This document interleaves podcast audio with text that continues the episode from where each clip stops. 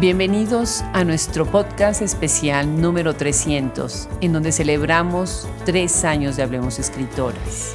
Y lo celebramos regresando la primera escritora que confió en este proyecto, Adriana González Mateos. Yo soy Adriana Pacheco.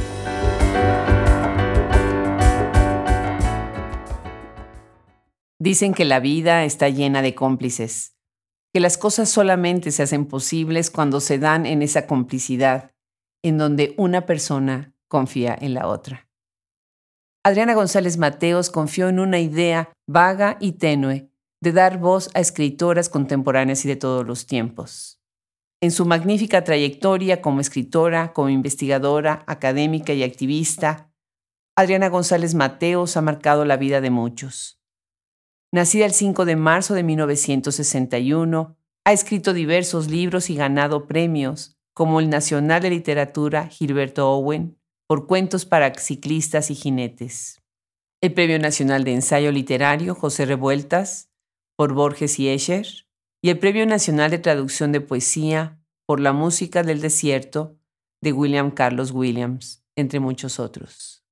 En esta revisión de su obra, nos da gusto agregar algunos otros títulos que tiene en su haber desde ese 14 de enero del 2018 que aceptó tomar una entrevista para grabar el primer podcast de Hablemos Escritoras. Ha publicado desde ahí Amor y Paz, El Crepúsculo de los Héroes, En Orillas a la Izquierda, Opiniones sin Censura, selección de Miriam Mabel Martínez, Universo de Libros México 2019 en la IDEM, en Maneras de Escribir y Ser o No Madre, compilado por Ave Barrera y Lola Horner, Paraíso Perdido 2021, Historias de la ingeniosa Adela, santa, famosa y popular entre la tropa, en el dossier, narrando el ritmo de las cosas, cuentos de escritoras contemporáneas, que tuve el gusto de compilar en Revista de Literatura Mexicana Contemporánea, enero-abril 2019. Los invitamos a que entren a la página de Anfibias Literarias para que ahí puedan leer otro de sus libros, Andén, Andenes, pero ya desde otro momento. Le agradecemos a Adriana González Mateos y a todas las escritoras, críticas, traductoras, cineastas, periodistas, editoriales que han creído en este proyecto. Bienvenidos, escuchemos a Adriana González Mateos. Con el lanzamiento del proyecto Escritoras Mexicanas Contemporáneas, la página de Facebook con el mismo nombre y la publicación del libro Romper con la palabra, violencia y género en la obra de escritoras mexicanas contemporáneas, ediciones EON 2017, surge el proyecto Hablemos Escritoras, para romper las fronteras con su voz. Un espacio abierto a aprender, recuperar y visibilizar el trabajo de poetas, ensayistas, dramaturgas, narradoras, periodistas y críticas. Hoy, en esta primera edición, nos acercamos a Adriana González Mateos, quien en la práctica literaria, la academia y el compromiso social tienen un lugar importante en nuestras letras mexicanas. Adriana nació el 2 de marzo de 1961 en la Ciudad de México. Es doctora en literatura por New York University. Es cuentista, novelista, ensayista y traductora.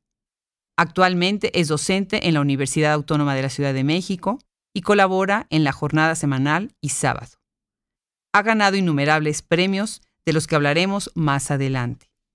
Algunas de sus obras son Cuentos para ciclistas y jinetes, Aldus 1995, Borges y Escher, Un doble recorrido por el laberinto, Aldus 1998, El lenguaje de las orquídeas, Tusquet 2007, Andén, Andenes, Crónicas DF, Nueva York, UNAM 2015 y Una Máscara de Esperanza, Océano 2015. Sus obras delinean las prácticas cotidianas a partir de las interacciones que se asoman entre los pliegues del deseo, la traición, el silencio, el secreto y la doble moral. Querida Adriana, muchísimas gracias por inaugurar este podcast. Es Eres una parte fundamental del proyecto de Escritoras Mexicanas Contemporáneas y el podcast es una evolución precisamente de este proyecto que queremos que vaya rompiendo fronteras y que llegue a todos los rincones en donde puedan escuchar la voz de ustedes. Es muy importante para mí tenerte y me emociona mucho. Veo acá una pila de tus libros encima de mi escritorio. Me emociona muchísimo poder eh, abordarlos ahorita, aunque sea de manera breve y hablar un poquito más sobre ti, sobre tu obra y todo lo que has hecho en tu carrera como escritora, como académica y como una de las grandes figuras preocupadas en todo lo que está sucediendo en nuestro país en cuanto al género, en la cuestión social, la cuestión política. Bienvenida al programa, Adriana. Adriana, muchas gracias por invitarme, Tocaya. Me da muchísimo gusto y mucha emoción estar participando en este proyecto del podcast y eh, bueno, saber que esta entrevista es una de las primeras entrevistas que haces. Me da mucho gusto y te agradezco la invitación. Me gustaría un poquito que nos platiques eh, cómo empezaste a ser escritora. ¿En qué momento sentiste el llamado de la escritura?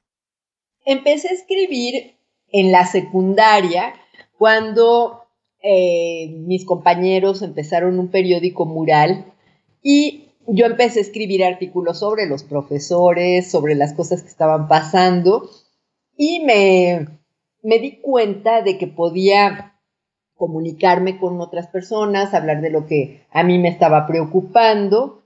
Y aunque ese periódico en realidad no duró mucho tiempo, para mí eso fue como una cosa muy interesante que luego nunca me resigné a dejarlo.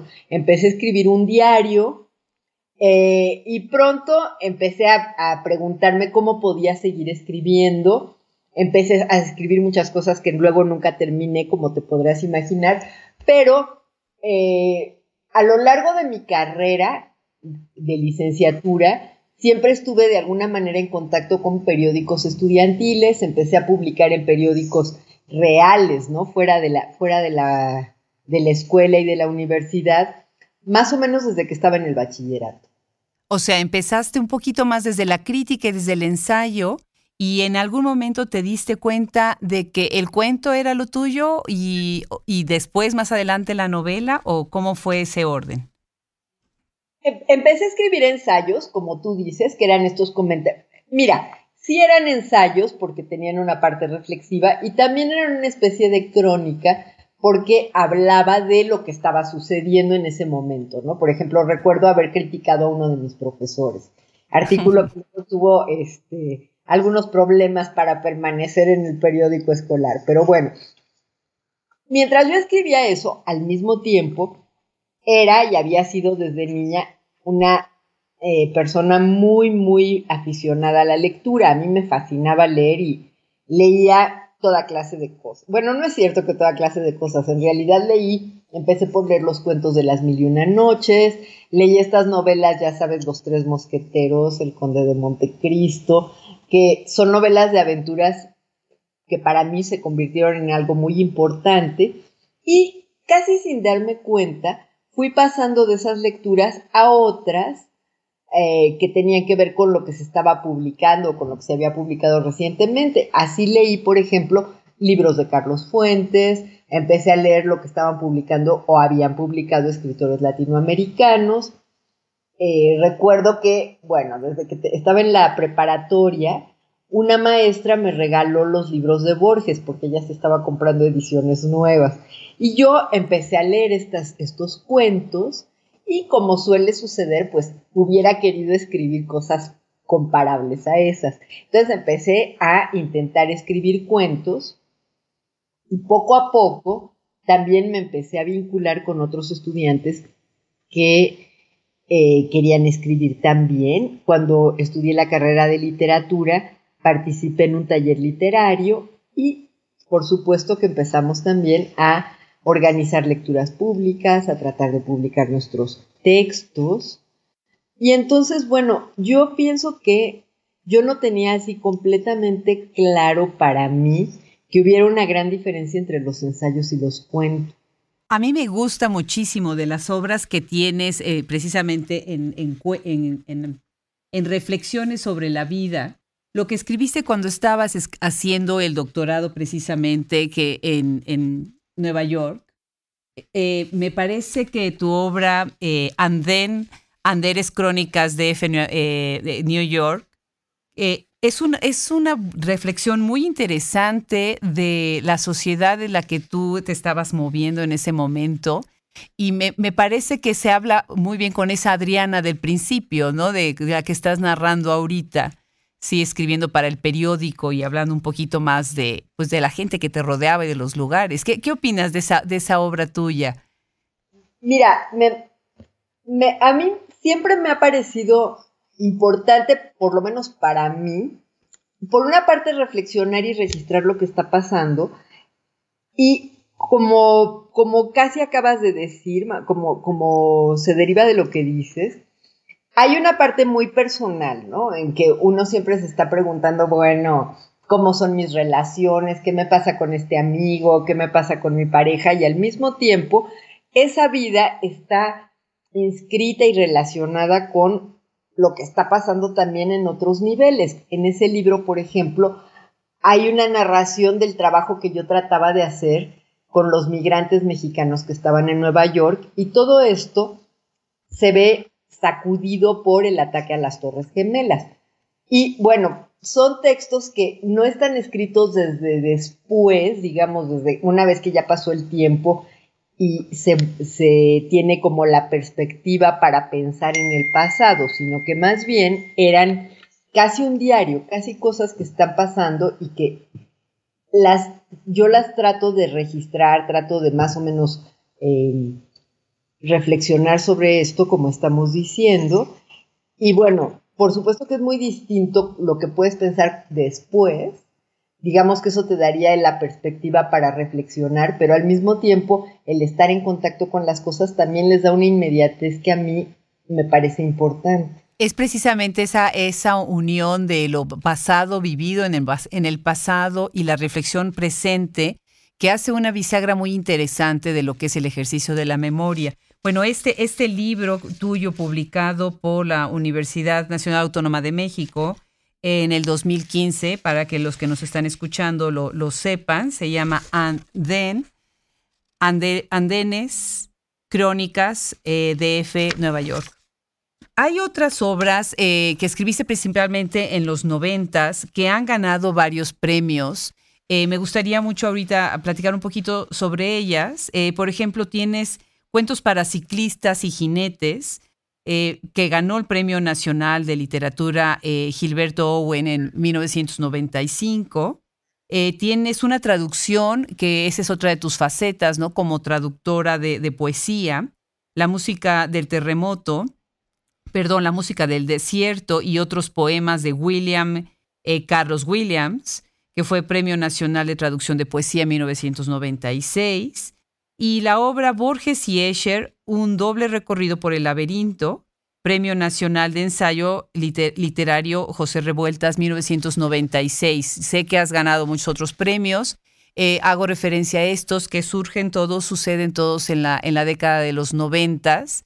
Y precisamente este eh, libro de Borges y Escher me, remite a, tu, tesis de maestría. Eh, ¿Es cierto? Si nos quisieras platicar un poquito de tu relación con Borges y Escher, ya hablaste ahorita algo de tu maestra, pero en general la, coyuntura entre, entre estos dos, este eh, escritor y este artista plástico.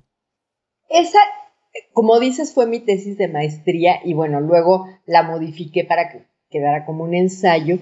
Y lo que me parece que es más actual de ese libro es la, búsqueda de una relación entre la obra plástica y el texto literario, que bueno, ahora está muy en boga eh, la reflexión sobre la intermedialidad, que es precisamente este, digamos, encuentro de lenguajes distintos, este, este vínculo entre la literatura y el dibujo o la fotografía o todas estas maneras en que los lenguajes visuales entran al texto y son parte de lo que se está narrando, lo que está sucediendo en la obra.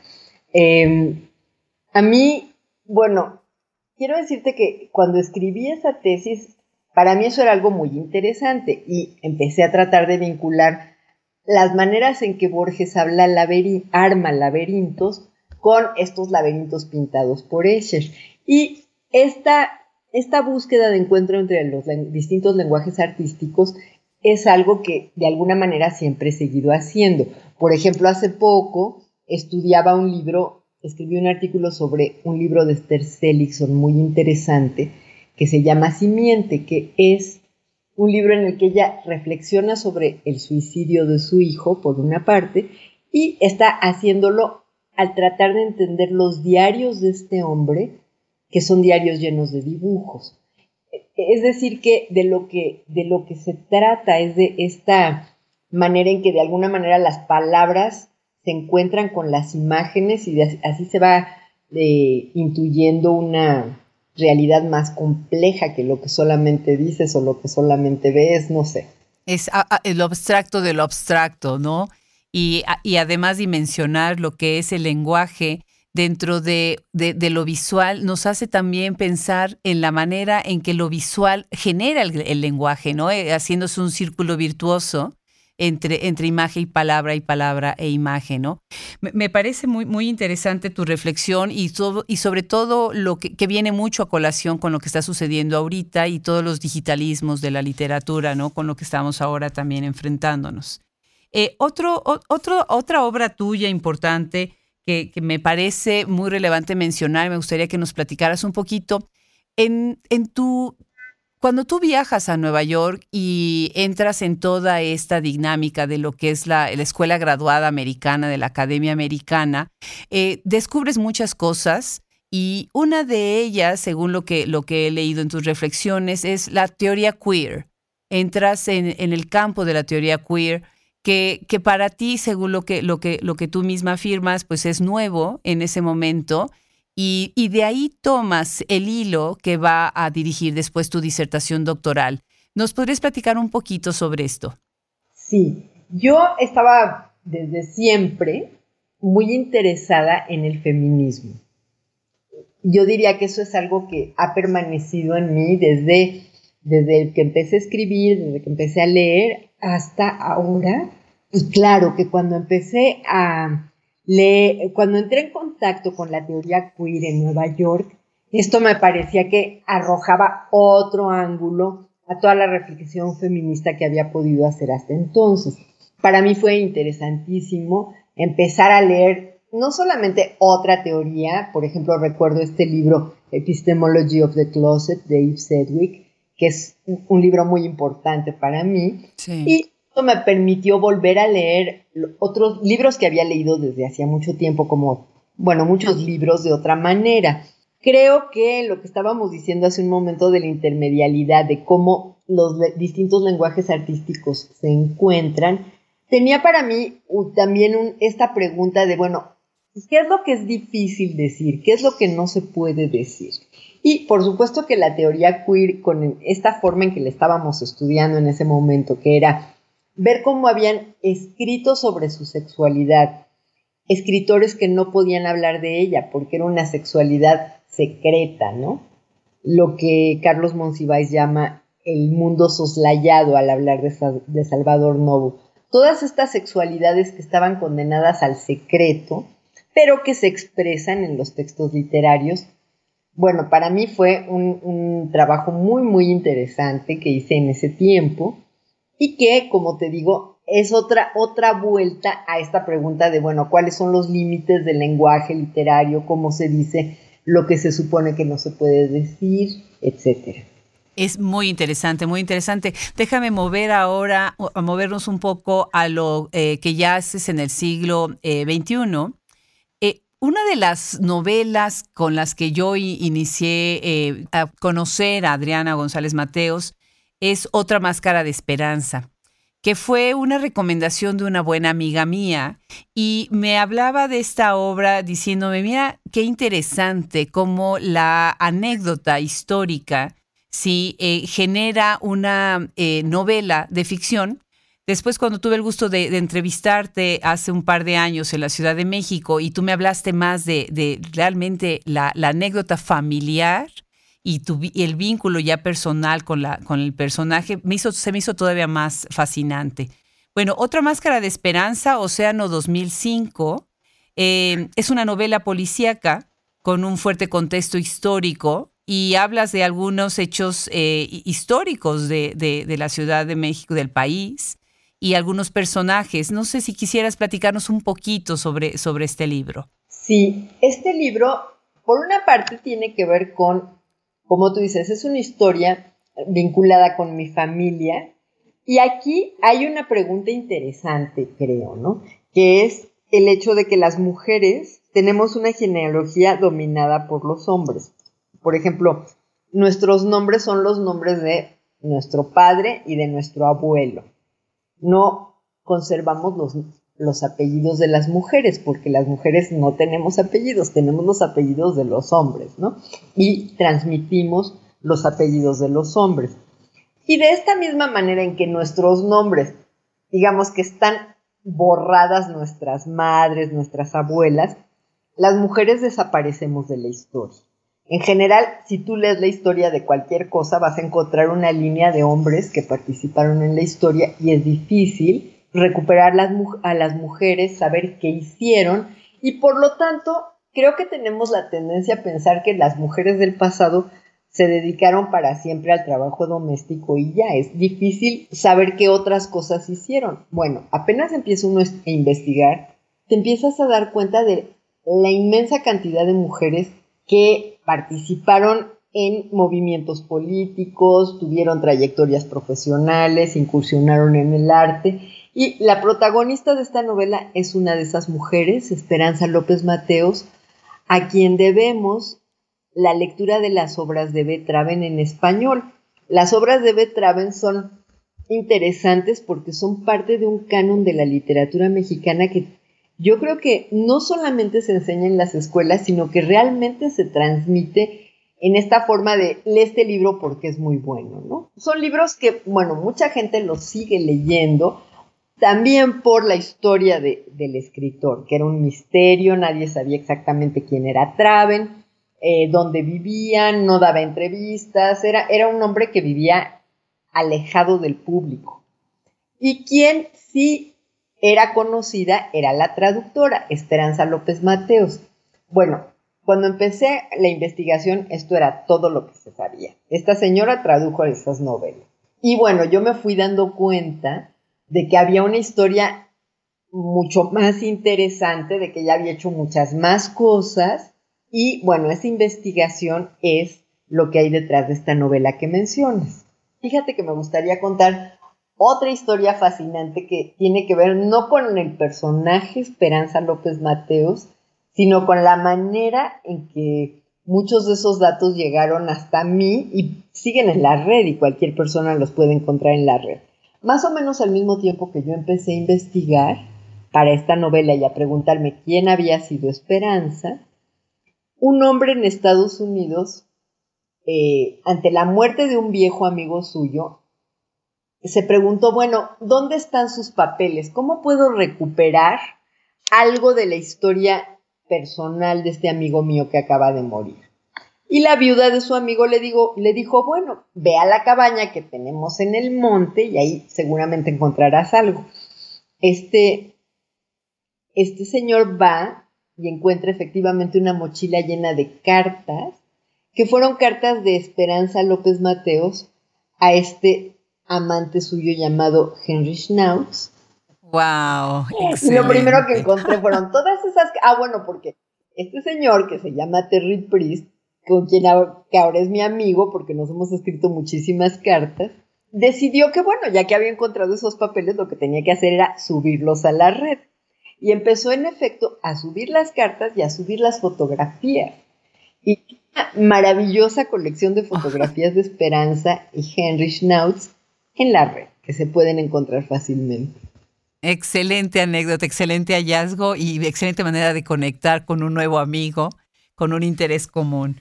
No, pues me parece magnífico. Otra, otro libro que, que, es verdaderamente importante dentro de tu obra es El lenguaje de las orquídeas, Tusquet 2007. Y acá podemos entrar también eh, en, una especie de diálogo con el, con el libro Cuentos para ciclistas y jinetes Aldous 1995, eh, que ya mencionamos, que a, mí en lo particular me gusta mucho. Y me gustaría que nos platicaras un poquito acerca eh, de, de tus personajes femeninos, de por ejemplo, tienes esta figura de las princesas. Sí, tienes esta, esta idea de, de, que las niñas no tienen voz, no tienen un lugar, no, no, no, no cuentan, sí, no, les, no son tomadas en cuenta. Entonces, sería interesante que nos platicaras un poquito sobre, pues, cómo manejas la cuestión de teoría de género en tu obra, estos personajes femeninos, y cuál es esta idea que tienes tú del el lugar eh, masculino-femenino dentro del contexto de la familia eh, tradicional mexicana. Bueno, tomando la idea que tienes de las princesas, creo que, bueno, después de haber leído muchos cuentos de hadas, y no solo haberlos leído, sino haberlos escuchado de boca de mi abuela, queda la idea de una princesa como un personaje no muy feliz, ¿verdad? Una princesa suele en estos cuentos estar atrapada, estar rodeada de peligros y bueno, esta princesa que tú mencionas en un cuento creo que está más o menos en esa situación. Exacto. Entonces, bueno, a pesar de que parecería que una princesa es un ser glamoroso y lleno de privilegios, bueno, lo que realmente pasa con esa princesa y con las princesas de los cuentos de hadas es que están atrapadas. A partir de esa situación, digamos, de encarcelamiento, es como el, personaje empieza a tratar de decir lo que tiene que decir, ¿no?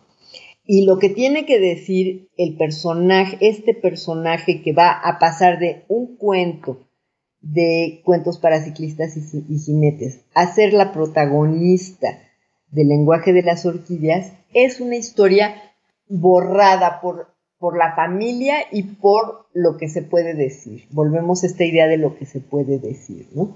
Es la obligación de callar un abuso cometido por un hombre de la familia. Recientemente acabamos de escuchar a todas estas mujeres en tantos lugares del mundo que dicen yo también, ¿no? Yo también he sufrido acoso sexual, yo también sé lo que es el abuso sexual. Bueno, esta es, esta es una historia paralela a la novela, o más bien una consecuencia de la novela. Cuando esa novela salió, muchas mujeres que yo conocía u otras que encontré en ese tiempo, me dijeron eso, me dijeron, eso que tú estás contando en esa novela, yo también lo he vivido. A mí también.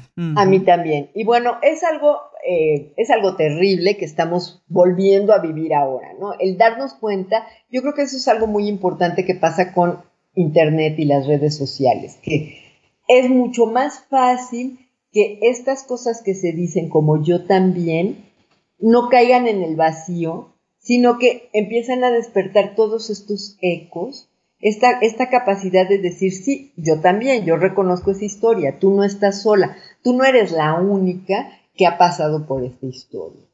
Creo que eso es algo importantísimo para todas nosotras, es algo que, que rompe una de las principales, digamos, cadenas que implique el abuso, que es el estar sola, el no poder hablar de eso. Y esto implica, esto causa, ¿no? Un sentimiento de culpa. Como yo, yo estoy sola, no puedo hablar con otras, seguramente es porque hice algo mal. En el momento en que te empiezas a dar cuenta, no soy solo yo, sino que también es ella y ella, y somos miles, y somos a lo mejor millones de mujeres que hemos pasado por lo mismo, bueno, no es mi culpa, sino que es un problema mucho más allá de mi vida personal. Es algo estructural que le pasa a tantas mujeres en este mismo momento.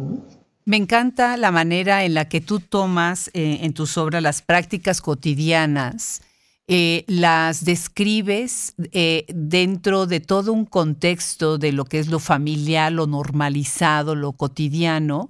hay tanta voz de de el México, de estas eh, familias que conviven el fin de semana y todo es tan apacible y tan ordenado, ¿no?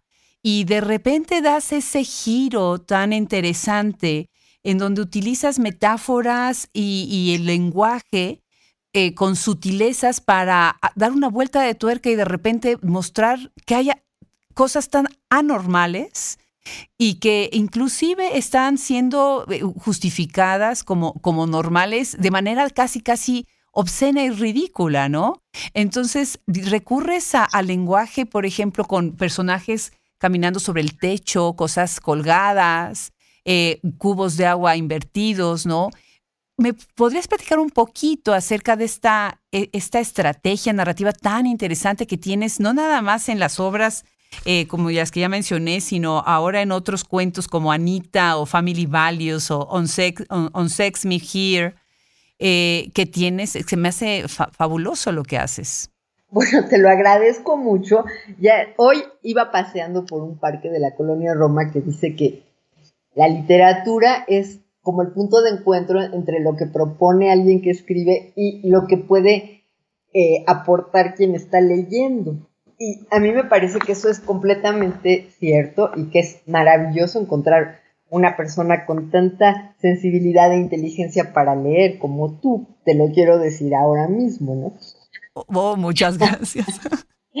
Pero por otra parte, esto que dices es que, es que es algo que también creo que muchísimas de nosotras lo hemos sentido y que es terrible, que es una violencia espantosa, que al mismo tiempo es una violencia silenciada, normalizada, que no se reconoce como violencia y que tiene, insisto en esto, ¿no? Una de las cosas más agresivas que tiene es el culpar a la víctima el decir, es, es porque tú hiciste algo que provocó la violencia.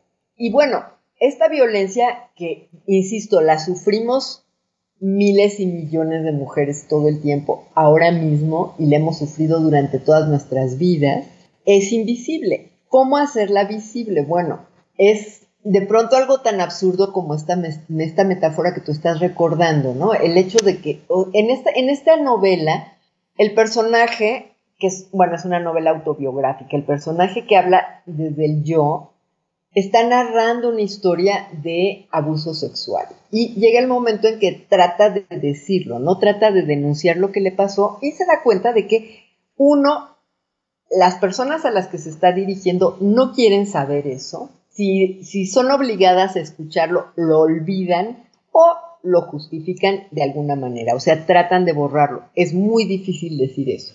Y entonces esto pasa como si pusieras una cubeta en el techo y tú esperas que el agua se caería y mojaría todo, pero el agua no se cae, que es lo que pasa en la novela, ¿no? O sea, por alguna razón, a pesar de que yo estoy haciendo todo este esfuerzo por decir las cosas, nadie me escucha, ¿no? Adriana, obviamente eh, estás tú siempre en constante producción, ¿no? Eh, tu trabajo como académica, tu trabajo como, como escritora, como narradora, eh, se, se entrecruza también con lo que es tu, tu obra y tu trabajo dentro de las redes, dentro de lo que es el ambiente social, académico, político de, de nuestro país, ¿no? yo creo que eres una de las voces importantes para hacer reflexiones en varios temas y me gustaría un poquito que nos hablaras sobre, sobre ahí, desde dónde te posicionas y, qué estás haciendo ahorita, en, qué estás trabajando en, el momento. El año pasado, perdona que en vez de hablar del momento actual me remonte al año pasado, pero el año pasado creo que fue un año muy importante porque en muchos momentos del año y en muchos lugares hubo denuncias contra esta violencia de género que como, como todos sabemos, como todas sabemos, y es una una desgracia espantosa, es algo que está presente en México, es una amenaza para las mujeres en México. Hace poco más de un año que me invitaste a, participar en una conferencia en Austin, eh, el dato era, hay siete mujeres asesinadas cada día en México. Y eh, acabo de leer un dato que dice que ya son ocho mujeres. Y es terrible porque además, cuando digo mujeres, parece una palabra así que está también borrando cosas, noticias espantosas, ¿no? Niñas de 11, 12 años que son violadas, asesinadas. Hay esta noticia tan terrible de una niña de 5 años que fue eh, asesinada y el cuerpo encontrado en un terreno en las afuera, en la Ciudad de México, en, en Todo esto que, todo esto que son noticias agobiantes que leemos todos los días, que o sea, yo estoy segura de que todas nosotras quisiéramos poder hacer algo y al mismo tiempo, bueno, es, eh, es muy abrumador el simple dato, ¿no? O sea, ocho asesinatos todos los días, en medio, hay que decirlo también, de una violencia que no solo es violencia contra las mujeres, que tiene su, su propia forma de ser y de funcionar, también hay una enorme violencia desatada contra los hombres desde los hombres mismos. Es decir, que estamos en un momento de una violencia muy, eh, una violencia muy activa, muy eh, difícil de detener. Y bueno, es, es para mí necesarísimo estar al tanto de lo que está sucediendo y tratar de actuar en la medida de lo posible. A veces la medida de lo posible es darnos cuenta, ya lo dije, ¿no? De que no estamos solas, de que no soy yo la única que se siente mal, sino que todas estamos sufriendo esto, todas quisiéramos intervenir, hacer algo, eh, encontrar los recursos para detenerlos, para detener esta violencia, quiero decir.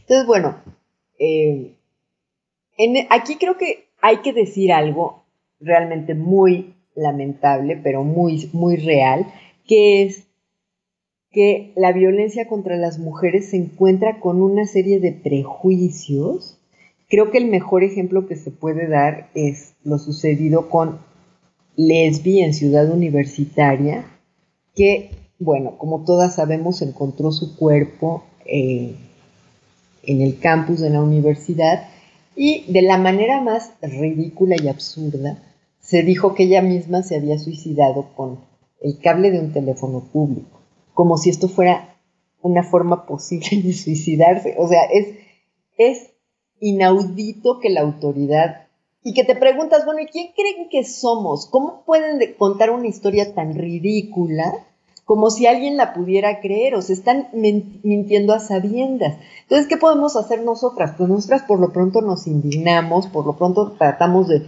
poner en marcha lo que podemos y bueno, lo que quiero decir es esto, la presión que podemos ejercer, por supuesto que cuando uno está tratando de presionar, se siente también azorada, ¿no? Frente a la poca, poca fuerza que, sientes que tienes en ese momento, lo poco que puedes hacer, porque ¿qué es lo que podemos hacer?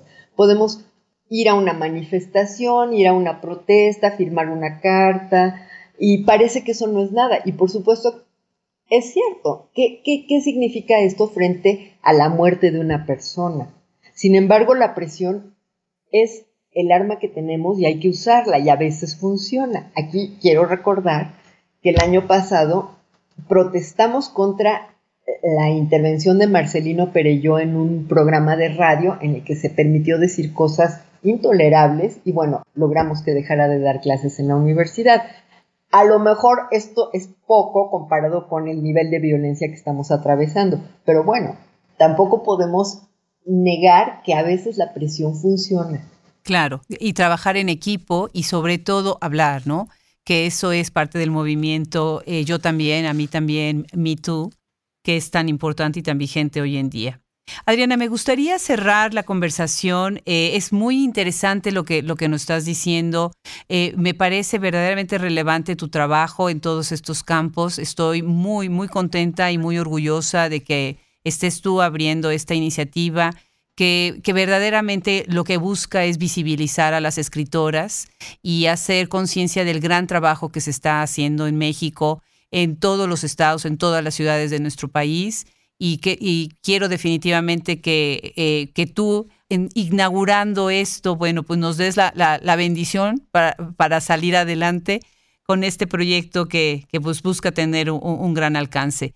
Y quisiera yo, eh, antes de terminar este, y preguntarte, hacerte la última pregunta acerca si quieres agregar algo, leer un párrafo, unos cuantos eh, líneas eh, de, tu texto, Anita, porque me parece muy importante regresar a, tu texto como escritora y, hacer hincapié con, nuestros, este, con todos los que nos escuchan de, la gran maestría con la que utilizas el lenguaje.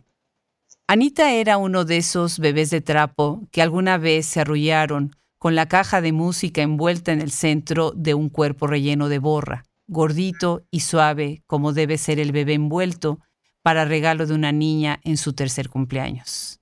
Desde el primer día Laura había dormido con ella, la había jalado a la mesa del desayuno y la había acomodado a dormir en sus piernas para acompañar las cucharadas de cereal con leche.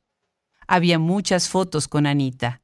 Anita a las dos semanas de salir de la caja envuelta en papeles de colores, con un vestido rosa y los bucles dorados. Anita después del corte de pelo y el peinado con resistol. Anita cuando se rompió el trapo de una pierna y se le asomó la borra. Anita remendada. Anita venerable. Laura abrazaba a Anita y se dormía. Imaginarse en la cama sin ella la ponía triste, pero no se lo hubiera confesado a nadie. Pues para cerrar me encantaría eh, escuchar eh, si quieres agregar algo más y pues despedir el programa. Te agradezco muchísimo esta conversación, te agradezco el trabajo que estás haciendo, porque quiero decirte que a mí me parece importantísimo lo que tú has decidido hacer, ¿no? Que es emprender esta búsqueda de, todas las mujeres que estamos escribiendo en México, recuperar estos libros que a veces ya son libros agotados, difíciles de conseguir, eh, guardados en alguna biblioteca. Y bueno, a mí me parece muy importante esta mirada tuya que recupera ese viejo trabajo, ese, ese trabajo que a veces ha costado a cada una de nosotras, pues, no sé, mucho, mucho esfuerzo, tanto a nivel de escritura como en otros niveles. Son libros en los que hay investigación, en los que hay una mirada crítica. Y bueno, como digo, esto es solamente la mitad del trabajo. La otra mitad es la de alguien que es una lectora y una crítica con tanto entusiasmo, tanta pasión como la que tú estás demostrando. Yo te agradezco muchísimo todo este trabajo y todo este bueno, toda esta energía tan, tan admirable que estás demostrando. Te agradezco mucho haberme invitado a esta entrevista. No, pues al contrario, va a ser un placer escuchar y que todos los demás escuchen y, nos den toda la retroalimentación. Adriana, pues un placer de nuevo, mucho éxito en este año que inicia y adelante con, con toda la obra, ¿sí? Encantada de tenerte. Muchísimas gracias, Adriana.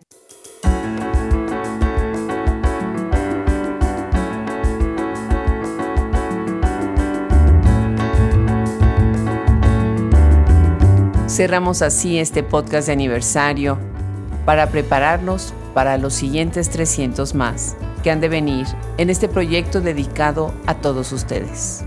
Gracias al equipo Hablemos Escritoras, al que está atrás de Bambalina, a nuestros colaboradores. Los seguimos esperando en Hablemos Escritoras. Los saluda Adriana Pacheco.